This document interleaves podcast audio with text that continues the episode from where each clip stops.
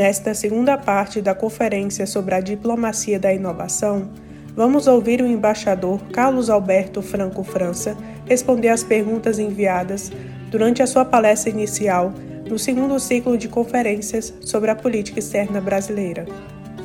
Perfeito. Passamos então às perguntas recebidas. E a primeira é dirigida ao ministro, justamente pelo Dr. Fabiano Nogueira, diretor consultivo, presidente do Conselho de Política e Mercado Internacional da FIENC. Em sua pergunta, ministro, o senhor, em sua posse, digo, o senhor abordou as três prioridades da política externa em sua gestão: combate à pandemia, recuperação da economia e desenvolvimento sustentável. Gostaríamos de ouvi-lo em relação aos seguintes temas. Primeiro, cadeias produtivas globais de saúde que falharam na pandemia e se estaríamos no momento de sua reconfiguração. Segundo, papel das exportações de maior valor agregado como fator de recuperação econômica.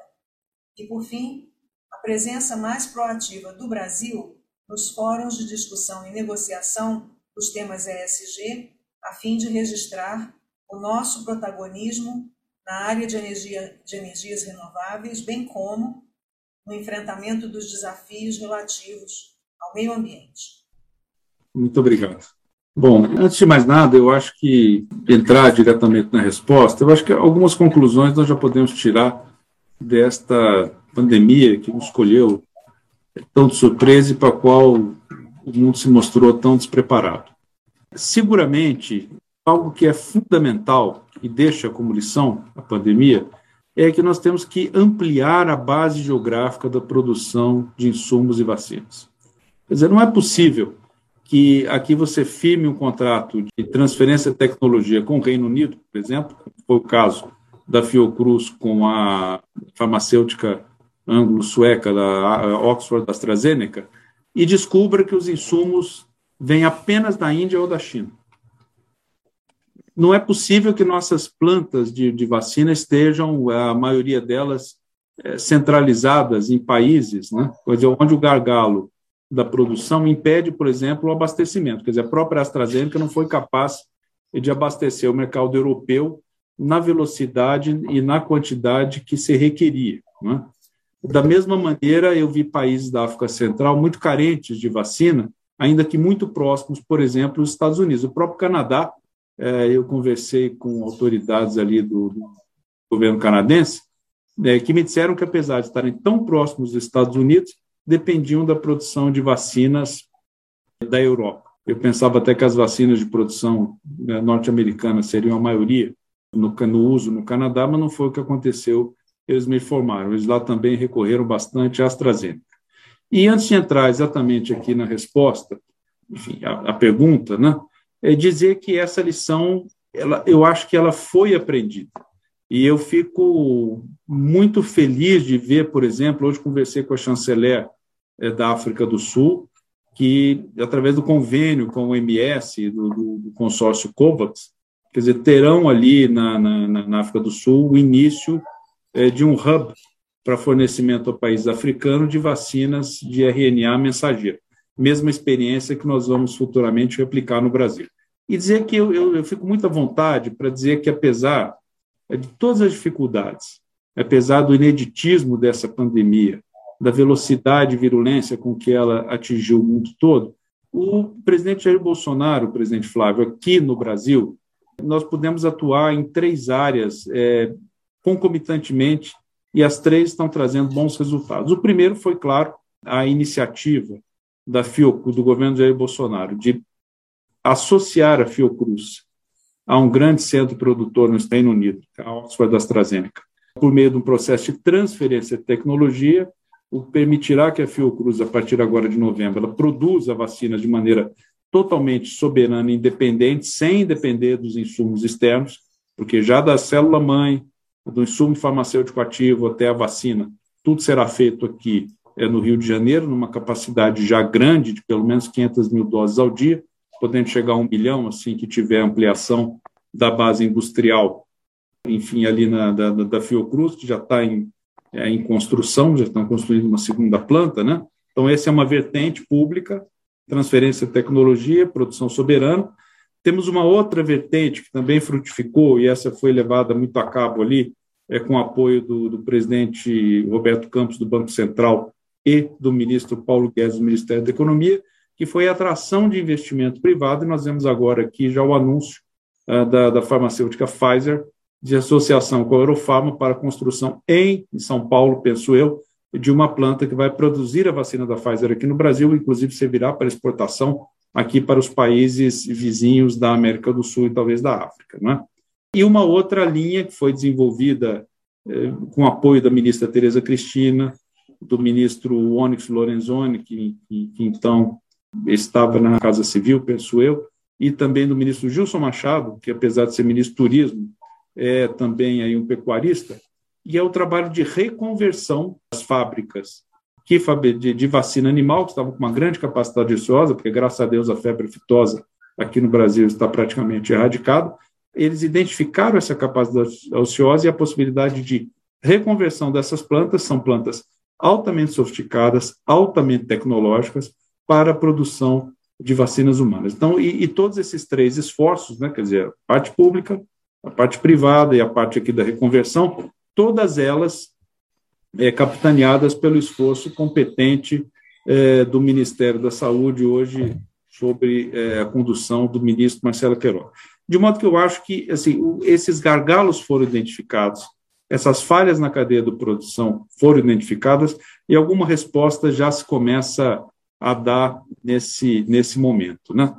Então, o, o, que eu penso aqui, em resposta agora mais diretamente, é que o Sistema Brasileiro de Ciência, Tecnologia e Inovação ele desempenhou um papel de destaque no combate à Covid-19 aqui no Brasil, por meio do desenvolvimento de soluções tecnológicas é, que puderam responder a esses novos desafios.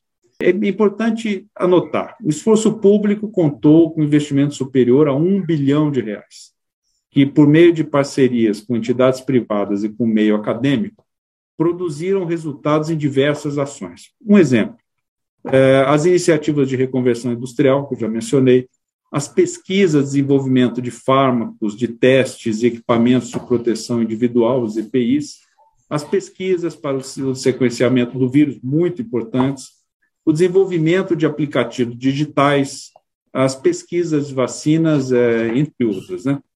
Para tanto, foi, foi, preciso aí superar não é, alguns gargalos da cadeia de produção nacional para o desenvolvimento de produtos, como, por exemplo, respiradores e testes de diagnósticos. Isso foi muito bem coberto pela imprensa aqui brasileira, o desafio de fornecer esses equipamentos, é, sobretudo na fase mais aguda da pandemia, quando houve um, uma, uma, grande um consumo muito grande é, de oxigênio e, portanto, de lotação das unidades de terapia intensiva que exigiam é, uma quantidade é, fora do normal desses equipamentos respiradores, por exemplo. Né? No que diz respeito ao desenvolvimento de vacinas, a Fiocruz e, claro, em São Paulo, o Instituto Butantan lideraram a produção de vacinas aqui de imunizantes no território nacional, com a vantagem, no caso da Fiocruz, é, de transferência de tecnologia e dizer que, além das vacinas desenvolvidas no exterior, cerca de 15 propostas de vacina surgiram com origem em pesquisas nacionais. O caso mais avançado é o da vacina Versa Mune, é, com, com, desenvolvida pelo Ministério da Ciência, Tecnologia e Inovação, em parceria com a Universidade de São Paulo, do campus de, de Ribeirão Preto, e que está prestes a iniciar os testes clínicos. Esperamos também, aqui em parceria com o MS, é, tornar o Brasil um hub regional de produção de vacina de RNA mensageiro, como eu disse, está hoje acontecendo com a África do Sul, o que, quando concretizado, envolverá recursos e parceiros estrangeiros. Eu penso, presidente Flávio, eh, doutor Fábio, que esta é uma janela de oportunidade que temos para projetar o Brasil no exterior como um país cada vez mais capaz de produzir e exportar produtos de alto valor agregado. Eu penso que quanto mais forte e intensa for essa projeção, maior será a atratividade do Brasil como destino de investimentos para setores de alta tecnologia e maior será a nossa demanda por mão de obra altamente qualificada. O tema específico das energias renováveis, e faço aqui um parênteses, no campo do meio ambiente é preciso deixar claro o Brasil é um país que está no campo das soluções, apesar do que se diz aí fora. Mas para dizer que, no campo específico das energias renováveis, o Brasil é um participante ativo na plataforma para o Biofuturo, cuja missão é de acelerar a transição para a bioeconomia sustentável e economia, claro, também de baixo carbono. O Brasil também faz parte da Mission Innovation, que é uma iniciativa voltada para a intensificação de pesquisa e desenvolvimento, voltada para ampliação de acesso e redução de custos é, de energia limpas. Acho que talvez tenha respondido aí a pergunta que me fizeram. Obrigada, ministro. A segunda pergunta vem do vice-presidente da FIENG, Dr. Teodomiro Diniz Camargos, diretor do CIT Senai, presidente da Câmara da Indústria da Construção e presidente do Conselho de Desenvolvimento Local e Regional. E a pergunta é a seguinte: entendemos que o crescimento econômico e o reconhecimento de um país como hub tecnológico de classe mundial requer políticas públicas consolidadas, sem oscilações orçamentárias decorrentes de variações de ambiência econômica ou política. Fortalecimento dos institutos de ciência e tecnologia nacionais não pode vivenciar incertezas. Especificamente, o Centro de Inovação e Tecnologia Senai-FIENG tem no seu DNA o desenvolvimento de materiais na fronteira do conhecimento, como, por exemplo, novas ligas, materiais inteligentes que reagem a variáveis ambientais, soluções em controle dos danos ao meio ambiente e em engenharia de superfície, que são voltados ao atendimento das demandas da indústria de transformação e realizados em parcerias com recursos privados de grandes empresas. Em que pese esse modelo de financiamento privado, Entendemos que as iniciativas devem estar ancoradas em políticas públicas mais amplas, para consolidar as políticas nacionais e promover o salto tecnológico de que o país necessita. Gostaríamos de ouvi-lo sobre as perspectivas de financiamento via fundos internacionais e qual o apoio do Itamaraty a essas iniciativas. Bom, quero agradecer ao doutor Emílio Diniz Camargos pela pergunta e dizer que um dos objetivos centrais do programa Diplomacia da Inovação, o PDI, é justamente atrair investimentos privados de fundos internacionais que começam a considerar o Brasil em suas estratégias de diversificação de portfólio, diversificação de portfólio e identificação de oportunidades. É o que nós fazemos, por exemplo, ao projetar a realidade das capacidades tecnológicas brasileiras a parceiros externos. É, buscamos, como eu disse em minha apresentação, é, corrigir esse ato de imagem internacional do Brasil em tecnologias avançadas. É, esse avanço no conhecimento das capacidades brasileiras e a projeção da imagem do Brasil como hub tecnológico, elas não se refletem apenas em uma maior confiança de fundos de venture capital, mas também de fundações privadas internacionais que investem em pesquisa, como, por exemplo, a Fundação é, Bill e Melinda Gates, é, que trabalha aqui no Brasil bastante com o CONFAP, que é o Conselho Nacional é, de Fundações de Amparo à Pesquisa. Outra externalidade positiva desse trabalho de diálogo e construção de confiança no plano internacional é que governos estrangeiros investem cada vez mais em projetos bilaterais de ciência, tecnologia e inovação com o Brasil. Um exemplo, por exemplo, é o esforço que nós conduzimos junto ao governo norte-americano em coordenação estreita com o Ministério da Ciência, Tecnologia e Inovação, é, para um projeto de criação de fundos voltados para a ciência e o fomento de parcerias entre startups e centros de pesquisa. Sempre vemos em nossas discussões como, com parceiros bilaterais, é, o capital privado como fundamental para dinamizar a, a inovação brasileira. É, um outro exemplo está no âmbito da COSBAN, que é a Comissão Sino-Brasileira de Alto Nível de Concertação e, Cooperação, é um fórum que nós temos com, com o governo da China, em que se reunirá novamente ainda este ano. Nós estamos, no âmbito da, da COSBAN, delineando um novo plano executivo para essa comissão, que vai explorar oportunidades de maior atuação de fundos de investimento na criação de startups e no estímulo à aproximação entre os ecossistemas de inovação do Brasil e da China. É, por isso é que nós incentivamos como política pública a cooperação entre os países. É, há um foco econômico evidente por detrás dessa estratégia, que integra as diretrizes é, da política nacional de inovação. Para concluir, eu diria que é, todas as preocupações do Dr. Teodomiro Camargos é, são preocupações que eu tenho também aqui. A necessidade de consolidar políticas públicas, é, de que nós podemos, possamos ter uma estabilidade econômica né, é, que, que, transmita ao investidor é, condições de um ambiente de investimento é, seguro né, e, e também estável, não é? Uma questão, por exemplo, mencionou aqui oscilações orçamentárias, isso é um, um campo em que o Itamaraty, particularmente o seu orçamento, é muito sensível, porque de cada 10 reais que eu recebo do Tesouro, oito eu gasto no exterior, eu invisto no exterior, portanto, 80% dos gastos do Itamaraty é em moeda estrangeira, né? Então, oscila, toda oscilação que houver cambial e orçamentária realmente nos, nos, nos, complica aqui. Eu posso imaginar, então, que é um empresário, é, enfim, sofreria com esse, com esse ambiente de, de oscilação. Nós aqui no Itamaraty, além do, do PDI, temos feito um grande esforço no sentido de capacitar o Itamaraty de maneira a, a melhor atrair ou identificar essas capacidades de atração possibilidade de atração de investimento.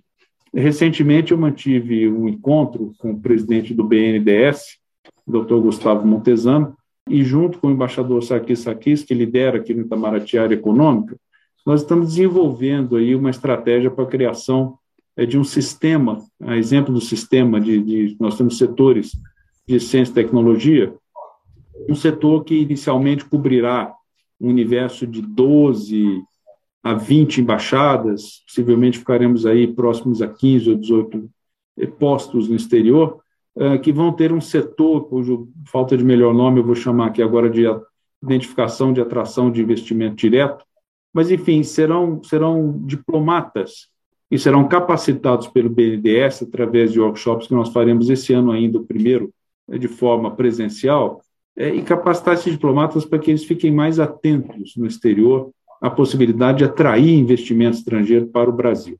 É um projeto que vai começar, como falei ainda esse ano, é, são setores que eu não tenho dúvidas, eles vão também se consolidar ao lado do setor da promoção do agronegócio, do setor político, setores econômicos, setores mais tradicionais das nossas embaixadas e consulados, e vão permitir também é, que nós possamos carrear esse investimento para o campo aqui da inovação, da ciência e da tecnologia. Quero dizer que ontem eu tive a oportunidade de manter um longo encontro aqui, de mais de três horas, com o secretário Caio Paz de Andrade, do Ministério da Economia, que é o responsável aqui pela iniciativa do Gov.br, o secretário que se ocupa no Ministério da Economia dos temas digitais, além dos temas aqui mais estratégicos em relação à política de pessoal é, do governo brasileiro. Ele foi presidente do, do CEPRO, mas vem justamente da área de ciência e tecnologia, tem uma grande experiência privada. O secretário Caio me dizia ontem, justamente das muitas iniciativas que ele tem também no Ministério da Economia, no sentido de apoiar as diretrizes aí da política nacional de inovação, de, de como ele acha também fundamental que essa estratégia digital permeie, quer dizer, não só todo o governo, mas permeie a sociedade brasileira, e que para isso nós possamos ter também, ele entende, estando no Ministério da Economia, a necessidade de que nós fazemos, façamos convergir essas políticas públicas e também que se crie é, um ambiente de muita segurança jurídica, de muita estabilidade para o desenvolvimento de negócios. Obrigada, ministro. A terceira pergunta vem do vice-presidente da FIENG, doutor Márcio Danilo, que é também presidente do Sindicato das Indústrias de Instalações Elétricas, Gás, Hidráulicas e Sanitárias no Estado de Minas Gerais, o Sindimic. E é a seguinte a pergunta. Ao analisar o programa da diplomacia da inovação, observamos ênfase muito importante nas áreas de agritech, fintech, healthtech e TICs, tecnologias da informação e comunicação. Mesmo considerando alguns temas multissetoriais, ainda não identificamos muitos projetos em setores em que o Estado de Minas Gerais tem potencial diferenciado de desenvolvimento, como o setor de energias limpas, hidrogênio, energia eólica e solar, e o de produtos nobres que têm insumos minerais, como nióbio, lítio, terras raras, etc., com ampla utilização em baterias e ainda em outros setores da indústria de transformação. No contexto da inovação, a FIENG deverá lançar em breve uma plataforma de marketplace com vitrine virtual internacional dedicada à exportação de produtos em iniciativa pioneira no Brasil. A pergunta então, quais são as principais iniciativas relativas à inovação e qual o engajamento do Itamaraty na agenda de promoção da inovação e de startups voltada para o setor industrial. Como o doutor Márcio Danilo, vice-presidente Márcio Danilo, bem sublinhou a pergunta, é, realmente há uma certa concentração é, de atividades nas áreas de tecnologias agrícolas, financeiras e também relacionadas à saúde, nas quais o Brasil goza de reconhecimento internacional. Eu, porém, é, anoto que 64% das atividades do Programa da Diplomacia da Inovação no ano passado foram em temas multissetoriais, ou seja, tecnologias diversas, e muitas das quais o Estado de Minas Gerais se destaca. E essa é uma tendência que deverá seguir aqui é, em 2021. Eu mencionei é, na minha apresentação que no início deste ano Itamaraty realizou seminário na área de grafeno, ao amparo de memorando de entendimento assinado recentemente com o Japão, é que reuniu institutos de pesquisa japoneses e três de nossos maiores centros brasileiros, um dos quais é o MG Grafeno, um dos nossos orgulhos nacionais e que é, é claro, sediado em Minas Gerais. No mês de agosto, mês passado, realizamos um outro evento a fim de identificar quais segmentos da sociedade brasileira seriam beneficiados com a associação do Brasil à CERN, é, que também tratei em minha intervenção esse webinar.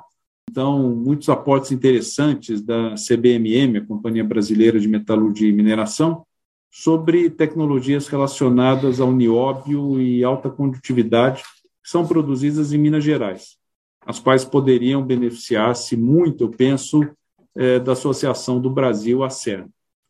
É, nessa associação, quer dizer que eu tenho o apoio entusiasmado do ministro Marcos Pontes, da Ciência, Tecnologia e Inovação é realmente um grande entusiasta dessa iniciativa. Eu queria, por outro lado, reiterar que o programa de inovação, da diplomacia de inovação é construído conjuntamente com o setor privado nacional e que precisamos, portanto, conhecer as demandas dos diversos setores em termos tanto de parcerias, investimentos, quanto de identificação de mercados estratégicos para a expansão de tecnologias brasileiras. Portanto, eu deixo aqui também o convite para que todos os associados da FIENG, para que a sociedade mineira, que entre em contato realmente com a nossa rede de postos no exterior, os nossos setores de ciência, tecnologia e inovação, os SECTECs, né, para que obtenham informações de inteligência tecnológica comercial para os seus planos de negócio e para que elaborem conjuntamente uma estratégia é, de expansão internacional. Me lembram aqui que os contatos então estão em nossa página eletrônica. É um recurso que fica à disposição de todos e que deve ser utilizado. Hoje, mais cedo, eu conversava com o nosso assessor internacional da Secretaria de Governo de Minas Gerais, o diplomata eh, Juliano Pinto, e ele, que já trabalhou, trabalhamos juntos aqui na Divisão de Ciência, Tecnologia e Inovação, ainda que por um curto tempo, aqui em Brasília em 2017, e ele conhece bem esse programa, trabalhou aqui no seu início, ele me disse, olha, eu acho que o programa de, de diplomacia da inovação ele poderia ser inovado agora, ele poderia ser atualizado com o fato de que ele não fosse apenas unilateral, quer dizer, não apenas iniciativas do Itamaraty para fora, mas que, enfim, esse programa recebesse aportes, demandas do ecossistema de, de inovação. Eu acho que isso é, realmente é muito válido, essa, essa percepção, é, e pode realmente engrandecer, porque permitiria dirigir os esforços desse programa, vamos dizer, aí a demandas que talvez, é, não tenho dúvida, a, a iniciativa privada essa e a sociedade identifica com muito mais rapidez do que a gente aqui, ou nos ajuda a identificar é, aqui no Itamaraty com muito mais rapidez. Nós ficamos muito satisfeitos também aqui em saber que entidades de Minas Gerais já recorrem à nossa rede de postos, como, por exemplo, o Sindicato da Indústria de Software e Tecnologia de Minas Gerais e, e o Hub de Inovação Biotech Town. Ambos já estão em articulação com o nosso SecTex, de modo a montar atividades para o próximo ano. Mas, claro, é desejável que mais entidades mineiras envolvidas nesse processo de projeção dos ecossistemas brasileiros é, de, de inovação no exterior possam recorrer. Dois temas o vice-presidente Márcio Danilo tocou e que são é, bastante é, pertinentes. Hidrogênio verde e a questão de terras raras. Quero dizer que são dois temas que eu já tratava na presidência da República desde outubro do ano passado, quando o presidente Bolsonaro eh, me honrou com o convite para ser o assessor-chefe da sua assessoria especial, e são dois temas em que eu noto que, que tem tudo a ver com o futuro.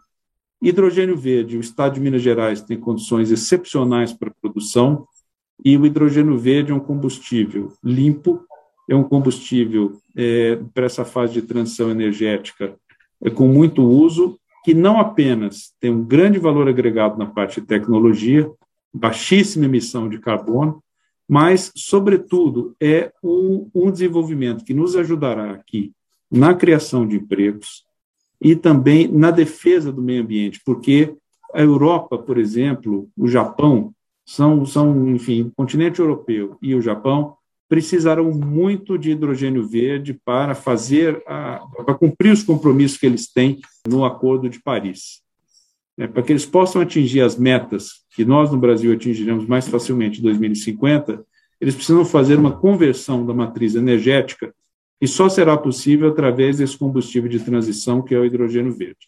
E o Brasil, inclusive, com, a produção aqui, costa do Nordeste, mas também Minas Gerais, poderá ser uma parte importante é, desse processo de transição energética. Isso nos ajuda porque o Brasil, de novo, é mais uma solução que ele é, aportará ao mundo. Eu estou muito atento, é, é, presidente Flávio, a, a, esse, esse assunto. Discuti esse assunto aqui, doutor Márcio Danilo, do Hidrogênio Verde, com vários interlocutores que têm conversado comigo aqui, da Europa, o conselheiro de Segurança Nacional dos Estados Unidos, Jake Sullivan, foi um tema que eu tratei com ele, também com o chanceler do Chile, país também que tem condições formidáveis para a produção de hidrogênio verde, Dona Teresa Alaman, é, conversamos sobre, sobre, esse, sobre a possibilidade de parceria é, chileno-brasileira nesse setor de hidrogênio verde e qual é o desafio que nós temos? A atração de investimento. Nós temos a tecnologia aqui, essa tecnologia hoje basicamente ela é alemã e japonesa, é, mas até o nosso setor de ciência e tecnologia, nosso ecossistema aqui, enfim, trabalhando conjunto, eu tenho certeza que nós podemos também desenvolver tecnologia ou entrar num programa de transferência de tecnologia que permita a criação de empresas e a criação de empregos nessa área. Outra área muito importante e que foi modificado com a pandemia, produção de semicondutores e chips. Hoje há uma falta de semicondutores e de chips para toda a indústria mundial. A indústria da tecnologia nos Estados Unidos, na Europa, a indústria automobilística no Brasil, nos Estados Unidos. Isso por quê? Porque a produção que estava muito concentrada em Taiwan e na Coreia sofreu uma ruptura aí da cadeia eh, das cadeias de produção força da pandemia. Questões logísticas, falta de navio, diminuição do número de voos, problema hoje até de escassez de contêineres e as fábricas que por conta do sistema por, por conta do enfim, da decretação do, do, dos fechamentos, do lockdown, ficaram sem produzir. O Brasil, o doutor Márcio Danilo anota muito bem, tem uma boa capacidade aqui, tem, tem boas reservas de terras raras, nós temos muita água, porque o sistema de enfim, fabricação de microcomponentes e de chips exige realmente um uso intensivo de água, de modo que o Brasil tem também um grande potencial para se tornar um produtor desses microcomponentes. Eu tenho insistido, junto aos interlocutores internacionais que aqui me visitam, de novo, o secretário Jake Sullivan foi um deles, a chanceler da Espanha, com quem eu pude conversar aqui logo em abril, também, Arantia Gonçalves, hoje já substituída por, por um outro chanceler, mas enfim, é, nós conversamos sobre esse assunto, que é a possibilidade de que possamos atrair investimento estrangeiro para desenvolvimento aqui no Brasil de plantas de microcomponentes, porque assim como aconteceu com as vacinas, uma lição que o mundo tomou é que nós precisamos diversificar, o mundo precisa diversificar a base geográfica da produção desses microcomponentes. Os Estados Unidos já está apostando na criação de fábricas ali na região do Texas e também no México, mas eu acho que nós tínhamos que somar-nos aqui, governo, ah, na presidência da Secretaria de Assuntos Estratégicos, o Ministério da Economia, eu tenho conversado muito esse assunto é, com o ministro Paulo Guedes, com o secretário Carlos da Costa, do Ministério da Economia, que já tem estudos avançados aí sobre a possibilidade de criação de zonas de processamento de exportações que possam permitir justamente aqui dar a segurança jurídica, inclusive, para a atração de investimentos nessa área, é que nós possamos ter aqui no Brasil um pouco dessa produção. Não precisa ser necessariamente, nós pensamos aqui no Itamaraty, é, o microcomponente esse de última geração, de ponta, né? mas talvez o nível que se utiliza na indústria automobilística, na indústria de televisor, já seria um grande começo para nós aqui, para podermos começar com essa tecnologia que tampouco nós temos para produção. São plantas que demoram aí um tempo de três a cinco anos para poder montar, mas, de novo, como, como bem anota aqui o doutor Márcio Danilo, nós temos uma capacidade logística no Brasil que não é desprezível, temos grandes reservas aqui de terras raras e temos essa grande disponibilidade de água para poder, então, utilizar é, na produção desses microcomponentes. E eu penso que a pandemia provou ao mundo, e hoje é, identifica-se já a necessidade de realmente atrair a produção é, hoje concentrada na Ásia, né, em Taiwan, Coreia, China, desses microcomponentes para outras, outras regiões do mundo. Eu acho que o Brasil tem tudo para ser uma dessas atrações. Nós podemos realmente criar aqui essas estruturas segurança jurídica e segurança para investimento. Não sei se me alonguei, mas era essa pergunta que, essa era a resposta que eu tinha para oferecer, embaixadora Márcia Loureiro. Muito obrigado.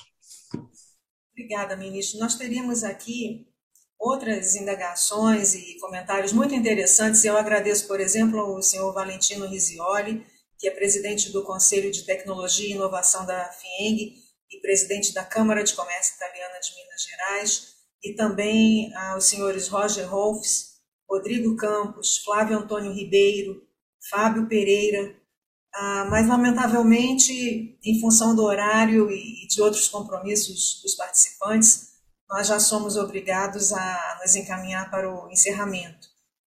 Por isso, eu peço a compreensão daqueles que ainda desejavam fazer alguma pergunta.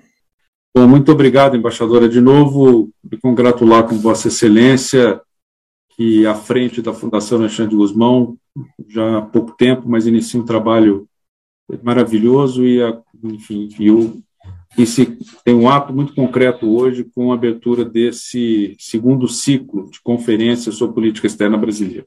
Eu queria agradecer novamente o convite da Federação das Indústrias do Estado de Minas Gerais, é agradecer a generosidade dos comentários do Dr. Fabiano Soares Nogueira, diretor da FIENG, dos seus comentários ali sobre, sobre a palestra, dizer que para mim, doutor Fabiano, foi realmente uma grande alegria, uma grande satisfação é agradecer a doutora Marta Lassans pelo convite que me faz, já está aceito. É, hoje eu ainda conversava com o presidente da Apex Brasil, o ministro Augusto Pestana, que me disse que em uma ou duas semanas estará visitando Belo Horizonte.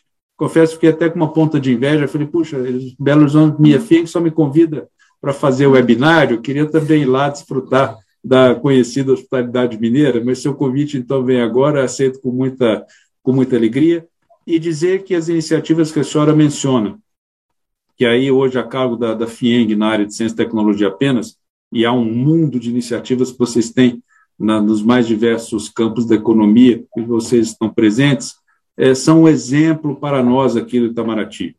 Minas Gerais, em mais de um sentido, é um farol da inovação, é um farol da resiliência, é o berço da independência brasileira. Minas Gerais nos legou políticos de grande é, sentido de patriotismo, é, de grande sentido enfim, de, de contemplação de, de, todo o universo brasileiro e realmente de moderação. Deixa esse exemplo. Temos aqui um grande exemplo de diplomata também, que foi o embaixador Paulo Tasso Flecha de Lima, foi o primeiro diplomata que nós pudemos, eh, prestamos honras fúnebres aqui, cujo funeral aconteceu eh, aqui no Palácio Itamaraty, é, que nos legou realmente, o embaixador Paulo Tasso, um grande dinamismo na área de promoção comercial, nos deixou um grande exemplo também aqui de inovação, porque ele, como que foi secretário-geral das Relações Exteriores, procedeu uma verdadeira modernização do Itamaraty, deixou aqui uma legião de admiradores, deixou aqui, enfim, diplomatas muito bem impressionados pelo trabalho que ele fez. Nesse sentido, Minas Gerais está de parabéns, a FEM está de parabéns, e novamente, muito obrigado a Vossas Senhorias por se associarem à Fundação Alexandre Guzmão nesta é, iniciativa. Esses eram os meus comentários de agradecimento, desejando a todas as senhoras e senhores que tiveram aí dedicaram o seu tempo e paciência a nos escutar. Desejando também um bom fim de semana. Muito obrigado. Então, muito obrigada, ministro França, por nos trazer informações de qualidade e provocar reflexões sobre esse tema tão estratégico para a sociedade brasileira. Eu tenho certeza de que a sessão de hoje deu um impulso muito significativo ao diálogo entre o Itamaraty a iniciativa privada e as instituições de pesquisa. Eu concluo aqui a nossa sessão inaugural, agradecendo mais uma vez a Federação e a todos os seus associados. Acesse o canal da FUNAG no YouTube, www.youtube.com.br FUNAGBrasil. Lá você encontrará centenas de vídeos sobre política externa brasileira e relações internacionais. Acesse também a nossa biblioteca digital, com mais de 780 volumes para download gratuito, www.funag.gov.br/biblioteca.